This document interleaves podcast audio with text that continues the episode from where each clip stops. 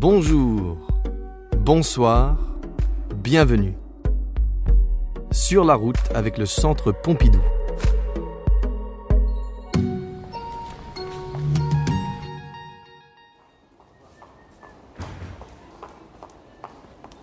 Sur la route, nous nous arrêtons à Strasbourg, en plein centre-ville, place Kléber. Là, un très long bâtiment du XVIIIe siècle en pierre des Vosges abrite une galerie de commerce au premier abord, mais en fait, il contient un trésor. C'est en effet une sensation très forte parce qu'on entre vraiment dans une œuvre d'art élémentaire, euh, constructiviste. Quelle est donc cette sensation forte que nous promet Angela Lampe, conservatrice au Musée national d'art moderne? On capte un peu l'esprit qui vraiment était un élan euh, vers l'avenir, un grand positivisme, un grand optimisme qui à l'époque hantait les artistes. Ce trésor, c'est donc l'aubette. Aubette, Aubette, voilà un nom bien mignon pour un lieu et pour un bâtiment si massif, un projet si ambitieux. Ce bâtiment abritait des militaires, la relève de la garde s'y effectuait à l'aube. Voilà pourquoi on a appelé ce lieu l'Aubette.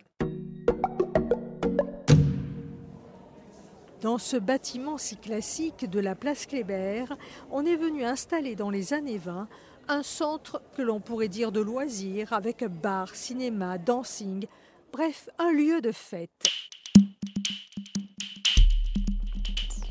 En 1926, un trio d'artistes et architectes va s'emparer des lieux et imposer un style nouveau dans l'aménagement intérieur du bâtiment.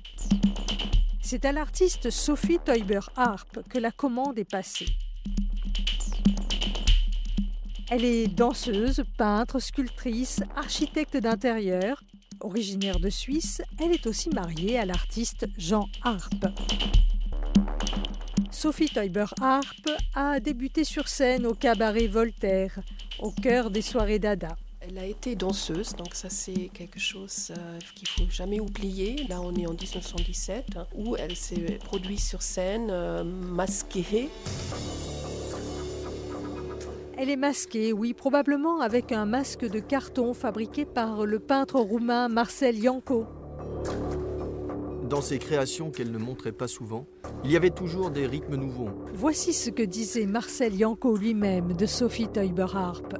Il y avait toujours des accents personnels surprenants, des expressions saccadées et géométriques syncopées, tout comme les accords dans son jazz, où la tristesse retenue est digne des blues américains.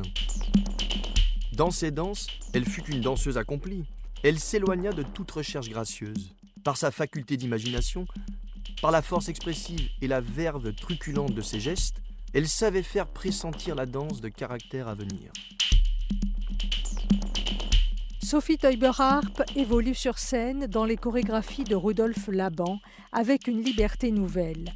Et en tant qu'artiste, elle va expérimenter sans réserve formes et couleurs.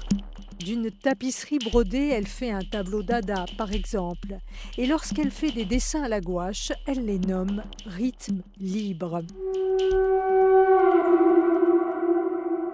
Architecte d'intérieur, Sophie va donc recevoir l'ambitieuse commande de l'Aubette. Elle négocie avec les commanditaires, mais le projet est si vaste qu'elle y associe naturellement Jean, son mari, mais pas seulement. C'était vraiment un projet euh, énorme, monumental. Et donc, euh, ils sont euh, mis d'accord de faire appel à un autre architecte, Theo van Dusburg, donc le hollandais, le, fondateur du mouvement de, de, style ou de style. Theo van Dusburg va ainsi devenir le troisième protagoniste de cette aventure ultra moderne, une réécriture de l'architecture d'intérieur en rupture avec les tendances. Simplicité des formes géométriques pour rythmer l'espace. Mise en avant des couleurs primaires pour ponctuer les formes. Et enfin, faire jouer ensemble les arts plastiques et les arts décoratifs en symbiose avec l'architecture. Voilà le programme de Van Il est en guerre contre le style, le baroque, l'arabesque. Lui, c'est la géométrie et l'abstraction Donc les trois sont mis à travailler. Ils ont donc réparti les différentes salles dans ce bâtiment. Sophie Teuber-Harp va donc concevoir un bar, l'Aubette Bar, un salon de thé, une salle de billard, le passage qui va de l'extérieur vers l'intérieur, un foyer bar, un palier et un escalier avec ses deux compères. Chaque pièce invite le visiteur à entrer dans des abstractions géométriques. Sophie Teiber-Harp a été danseuse, vous vous souvenez, et elle a été initiée à la notation chorégraphique mise au point par son maître Rudolf Laban. Angela Lamp fait aujourd'hui le rapprochement entre les décors de Sophie et l'écriture chorégraphique selon la grammaire de Laban. Parfois, on peut penser dans ces compositions qui, pour certains projets d'Aubette, hein, donc on voit des petits carrés, des petits euh, rectangles, donc comme des diagrammes, comme des traces qui pourraient évoquer les rythmes d'une danse, parce que là, c'est vraiment le rythme qui est euh, le mot-clé. Sur le palier, par exemple, les lignes noires au sol semblent signaler un mouvement possible pour les visiteurs, comme un guide ou une invitation. Elle avait une façon de, rythmer ses, compositions, de travailler sur l'équilibre, des équilibres euh, et, euh, et d'inclure euh, justement cette idée de, mouvement, c'est-à-dire de glisser d'une forme, je sais pas, d'un rectangle bleu à une carré noir ou à une, triangle blanche. Enfin, il y avait vraiment tout un travail sur la rythmisation des formes dans son, dans son œuvre. Sophie a d'autres manières de rythmer l'espace. Par exemple, dans le foyer bar, de grands aplats de bleu, de gris ou de rouge divisent l'espace au sol et au plafond, et les surfaces peintes sont soulignées par des rangées d'ampoules. Jean Harp et Théo van vont eux opérer à leur manière dans des styles un peu différents. Pour Jean Harp, on parle de prémorphisme, car il utilise des formes plus rondes, plus organiques. Chaque salle avait quand même une ambiance un peu différente. Sophie Teuber Harp, elle optait sur des couleurs parfois un peu plus ternes, avec des, des, bleus, des gris, des noirs, tandis que Theo van de Spork, lui, il avait vraiment des éclats, des rouges, des jaunes, et c'est surtout cette échelle qu'il a mis en place dans les signes dancing. Theo van Desburg, on y vient, c'est lui qui a réalisé la plus grosse part de ce projet. Théo a notamment réalisé la salle du ciné-dancing avec cette échelle dont parle Angela Lampe, un escalier qui permet d'accéder à une passerelle et de dominer cette superbe salle où l'on peut s'attabler, regarder un film ou danser. Aujourd'hui, le spectacle, c'est l'enfilade des losanges de couleurs et de ses lignes obliques. Et c'est ça finalement ce qu'a introduit euh, Van de Spoor, qu'il a introduit des obliques euh, dans cette salle et, ses formes élémentaires, parce que c'est ça, c'est un nouveau vocable qu'il avait introduit. Euh, il travaillait sur des reliefs, donc ça aussi, c'était quelque chose qui donnait beaucoup de mouvement. Et il y a aussi un travail sur la, sur la dynamisation des murs, des cimaises, qui était très important. Et ces effets spectaculaires, avec la personnalité de Van Desburg, ont souvent fait oublier que c'était Sophie Teuber qui lui a ouvert la porte ici pour qu'il exprime pleinement et radicalement ses conceptions.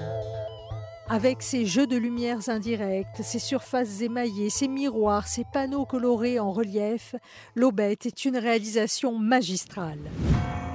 Mais elle n'est pas du tout appréciée du public strasbourgeois. Quand il découvre le résultat en 1928, ça ne passe pas. Bon, après, on peut spéculer, mais il euh, faut quand même savoir que euh, les trois viennent des pays protestants. Euh, il y a donc une, comment dire, une certaine esthétique, je peux dire protestante, mais qui est beaucoup plus rationnelle, beaucoup plus épurée, beaucoup moins sensuelle que les, formes qui plaisent dans cette ville catholique qui, était Strasbourg. Donc ça, c'est peut être une explication.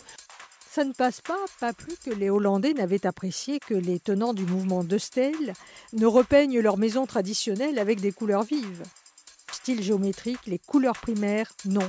À cette époque, le public n'est pas prêt. En tout cas, le public était peut-être dépassé par cette euh, nouvelle approche, par cette, euh, œuvre d'art totale, parce que finalement, c'était une utopie sociale, euh, une nouvelle, nouveau monde hein, pour un nouvel homme aussi, c'est-à-dire pour un homme plus contemporain qui sort, qui danse. L'aubette a donc été délaissée assez vite ces décors ont été masqués avant d'être enfin restitués, restaurés durant les années 2000.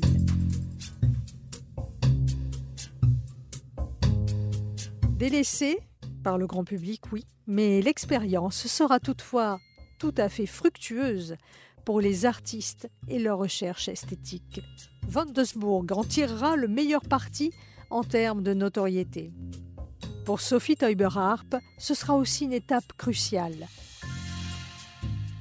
Elle dansait et rêvait. Un triangle, un rectangle. Ce poème, c'est Jean Harpe, son mari et complice, qui l'écrit en 1953, dix ans après sa mort. Un rectangle dans un cercle, un cercle dans un cercle, un cercle qui lui, un cercle qui sonne, un rectangle immobile avec beaucoup de petits cercles sonnants. Elle rêvait nuit et jour de cercles vivants.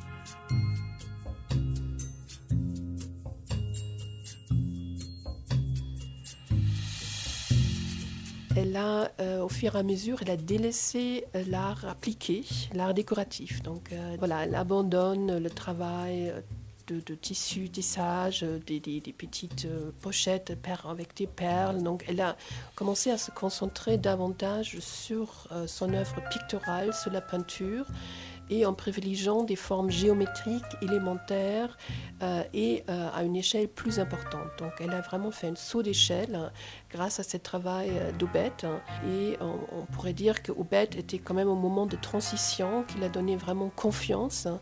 Après l'Aubette, en 1932, elle compose par exemple quatre espaces à croix brisée.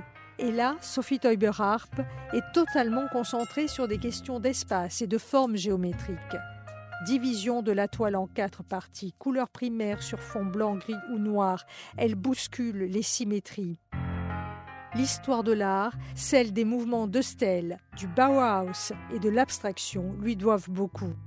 Et le peintre Vassili Kandinsky le dit avec poésie comme ceci. Écoutez. À la beauté des volumes s'ajoute dans les reliefs colorés de Sophie Teuber-Harp le mystérieux, l'émouvant pouvoir de la couleur, qui tantôt avive la voix de la forme simple et tantôt en rabat l'accent.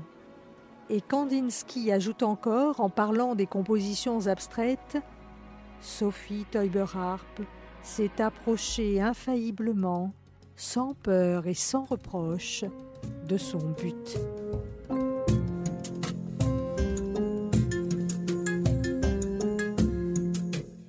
Déambulant dans les pièces de l'Aubette, n'est-on pas soi-même le personnage d'une fiction à géométrie variable où les couleurs seraient la bande originale?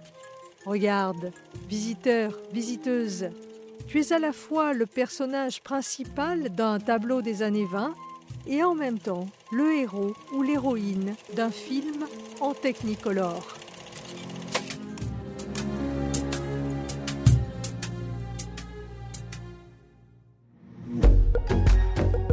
Ceci était un podcast du Centre Pompidou, conçu par Christine Siméon, journaliste à France Inter.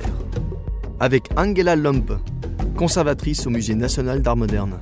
Voix Florian Hutter. Au revoir et à bientôt.